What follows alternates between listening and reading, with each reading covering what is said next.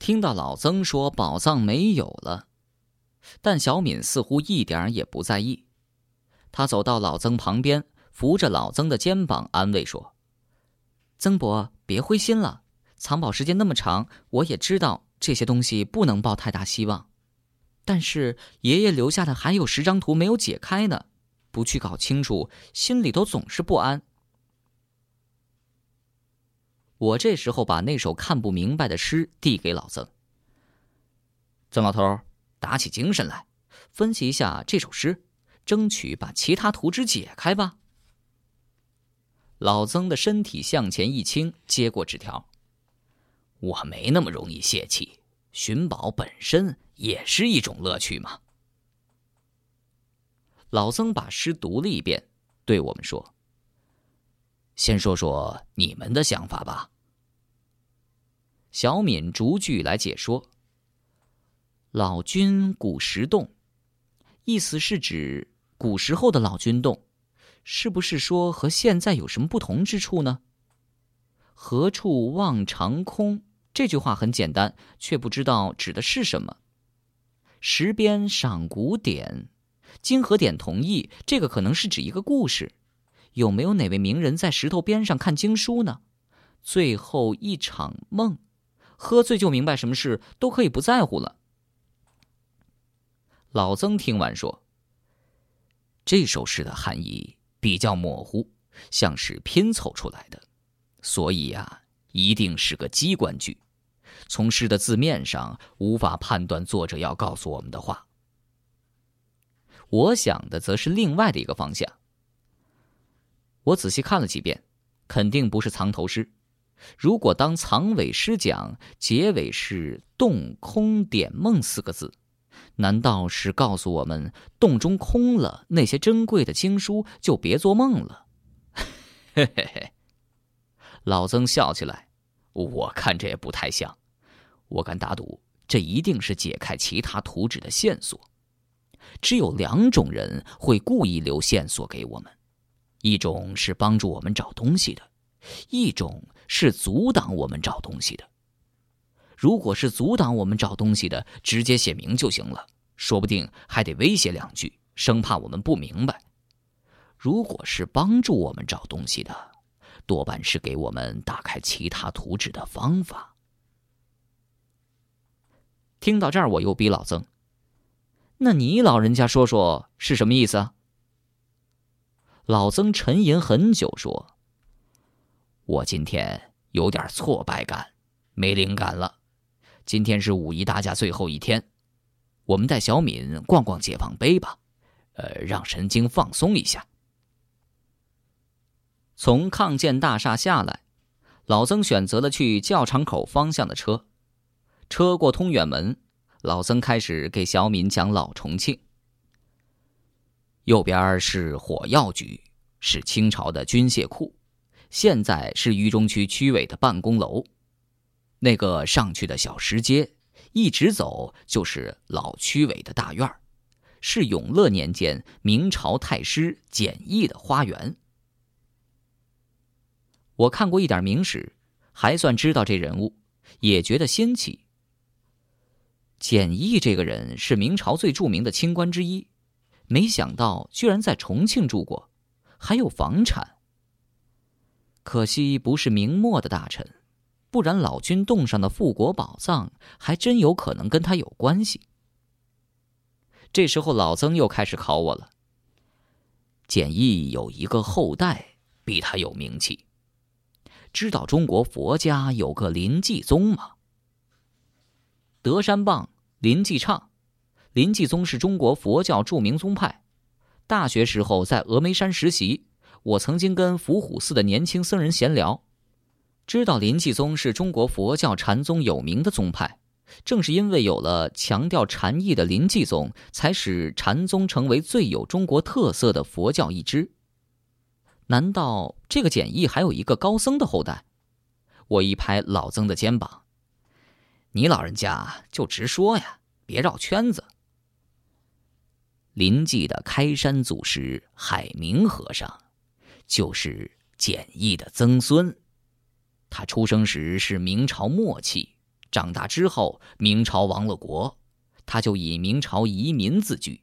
因为江山易主，山河破碎，所以他有个别号叫破山。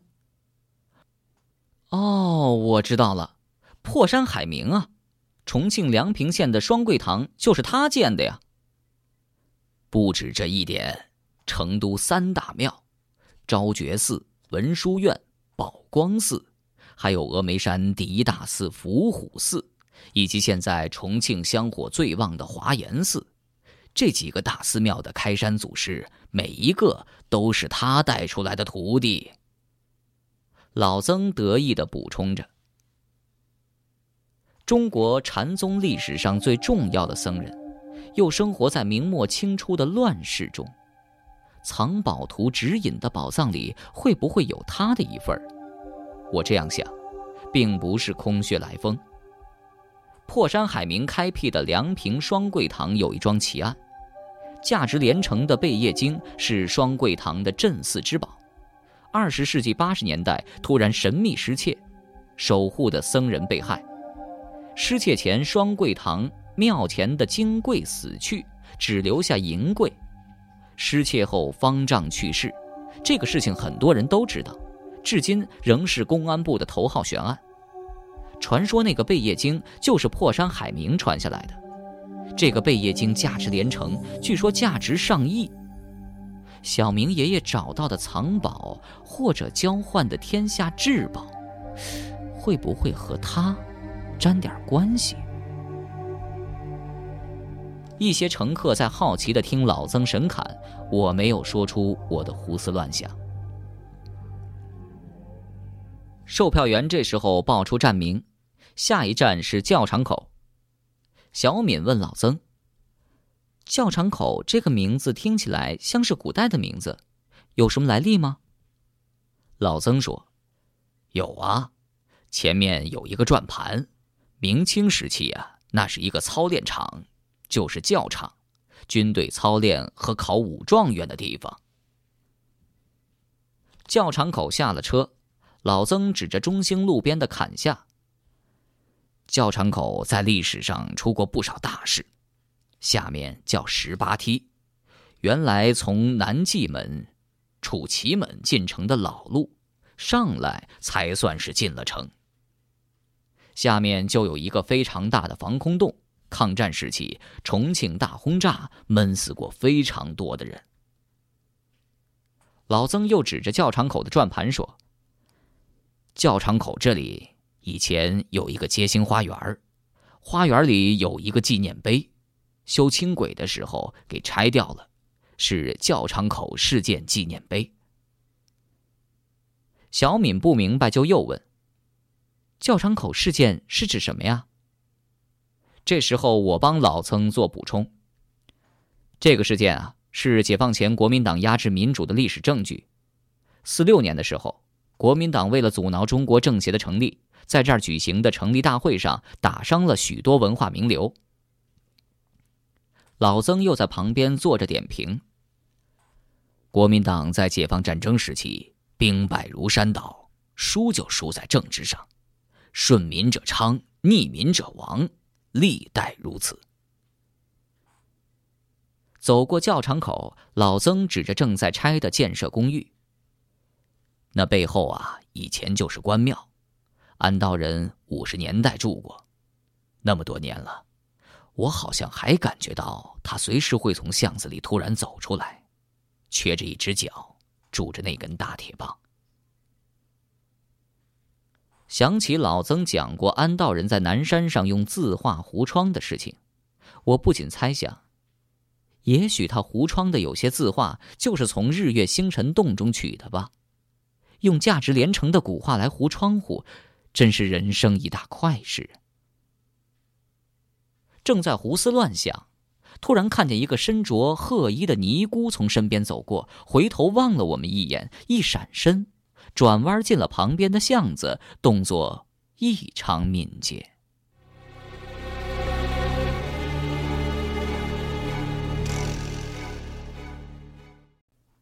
这里正是解放碑步行街的口子上。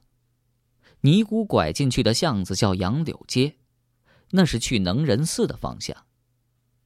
能仁寺旁边的吴超守门前人来人往，背后还有一个建筑大坑，不复当年的宁静。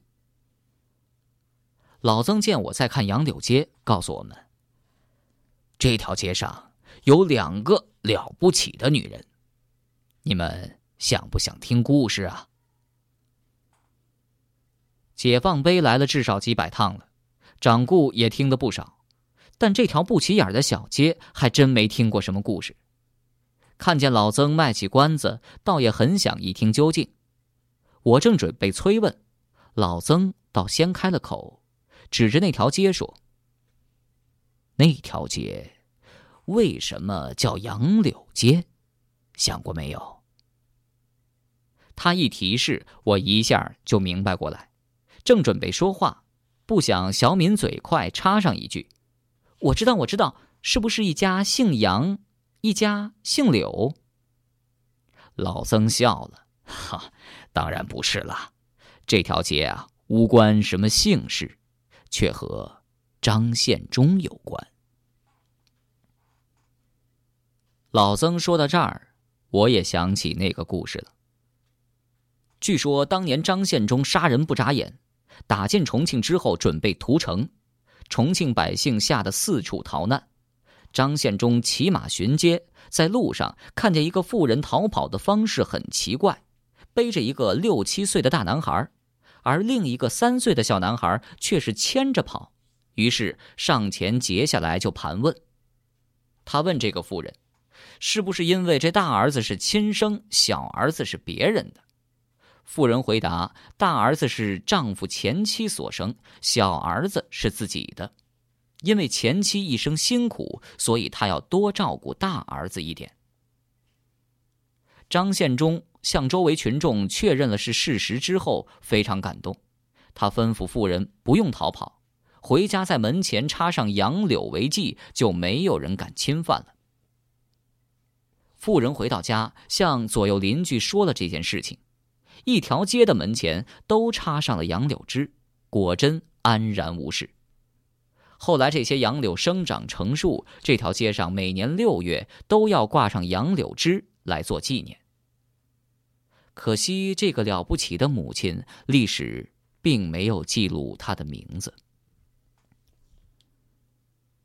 我把这故事告诉小敏，然后问老曾：“难道那个故事中的杨柳街就在这儿，重庆最繁华的地段？”是，虽然只是一个传说，但确实就在这里。小敏又问。传说张献忠杀光了四川的人，原来也有发善心的时候啊。老曾最喜欢钻研历史，自然是有不同观点。这个张献忠屠城，一直是史学家争论的话题。正史上记载，张献忠在重庆并没有乱杀人，只是在教场口杀了皇帝的弟弟和当时的地方官员。他死后，四川、重庆还打过很多场大战，杀光了百姓，怎么还能征得那么多兵呢？而且很多人支持张献忠和他死后的部下，供给钱粮。如果张献忠杀光了两地的人，哪来百姓供养军队呀？所以我一直相信，四川、重庆两地屠城不是张献忠干的，而是最后几年战乱中清军干的。清朝的历史上，那自然不会写了。小敏好奇的追问：“对了，刚才说的另一个了不起的女人是谁呢？”哦，这另一个就是现代人了。杨柳街旁边藏着一个能仁寺，这个寺的住持原来是辩空法师，去年一百零三岁才去世。在重庆佛教界非常受人尊重。这时候，我想起了在网上看到的一则消息。哎，对了，老曾，网上传说能仁寺僧尼合住，有这回事没有啊？那些都是胡说八道。弹子石的慈云寺才是全国唯一的僧尼合住的寺院。小时候我进能仁寺的时候，连男厕所都没有呢，那是非常纯粹的尼姑庙。一边走，老僧一边接着给我们讲变空法师的故事。原来，变空法师出家前叫陈卓君，是民国时期的一个大官的七小姐。因为信佛，很年轻的时候在峨眉山洗象池拜高僧为师，又去南岸担子石大佛寺办的华严佛学院学佛，后来又去过南京、上海游学，在杭州出的家。出家之后，变空法师回到重庆，在能仁寺修行。家里人多次来这儿劝他回家，但他心意坚定，家里人只好在家中为他修了一个庙。一九四九年解放之后，讲究生产自救，他组织尼姑生产副食品。五十年代非常出名的，老重庆都知道能仁寺的咸菜好吃的不得了。六十年代之后，能仁寺改成服装厂，生产童装，直到八十年代左右才恢复成寺庙，全靠变空法师的努力，才让能仁寺被保护到现在。一百零三岁的时候，他还清醒的不得了，重庆几十年前的事情都记得很清晰，是重庆历史的活字典。唉，可惜去年去世了。我又问老曾：“能仁寺背后的大坑，解放前是不是能仁寺的？”我心里想的是，如果能仁寺以前也有什么宝贝，会不会被这个建筑大坑给破坏了？老曾显然知道我在想什么，笑了一笑说：“这倒不是，现在政府对庙产保护非常重视，一点儿都没动能仁寺的范围。”这时候我们就快到解放碑了，碑前人流拥挤，解放碑在周围巨大的建筑物围绕当中显得并不高大。当年重庆市政府曾经明令禁止周围任何建筑物高过解放碑，但改革开放之后经济发展太快，这个政令从会仙楼修建时就取消了。小敏很意外，重庆也有那么多洋气的高层建筑。不断的要老曾给他拍照留影，还不断的缠着老曾问问题。这个解放碑是解放时立的吧？哦，这个不是，解放碑最早是抗战时期，一九四零年用木板搭的，当时叫精神堡垒。那时候经常有抗日的集会在这儿举行。精神堡垒前挖着防空的壕沟，集会的群众遇到空袭。就躲到下面去。听老一辈说，抗日战争时期，重庆上空经常响起空袭警报，日本飞机不断的扔炸弹。那时候，重庆的老百姓都这么传说：只要精神堡垒炸不掉，中国就不会亡国。听到这儿，小米又问：“那个精神堡垒是怎么换成石头的呢？是不是因为被日本飞机炸了？”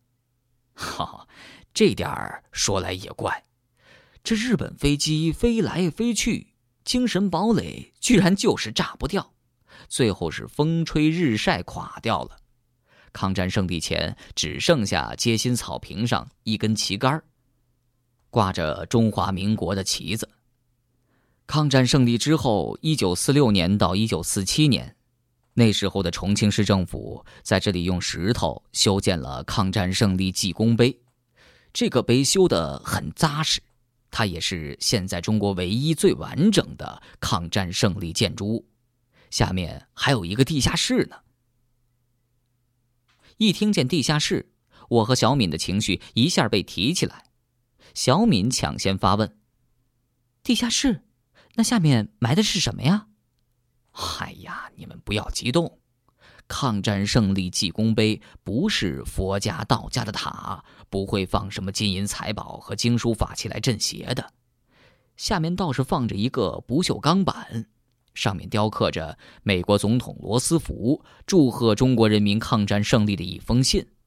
一九九七年改造解放碑广场前，地下室是可以进入的。我和小敏也一起笑起来。这个地方如果都能藏宝的话，那也太夸张了。那是什么时候改名叫解放碑的呢？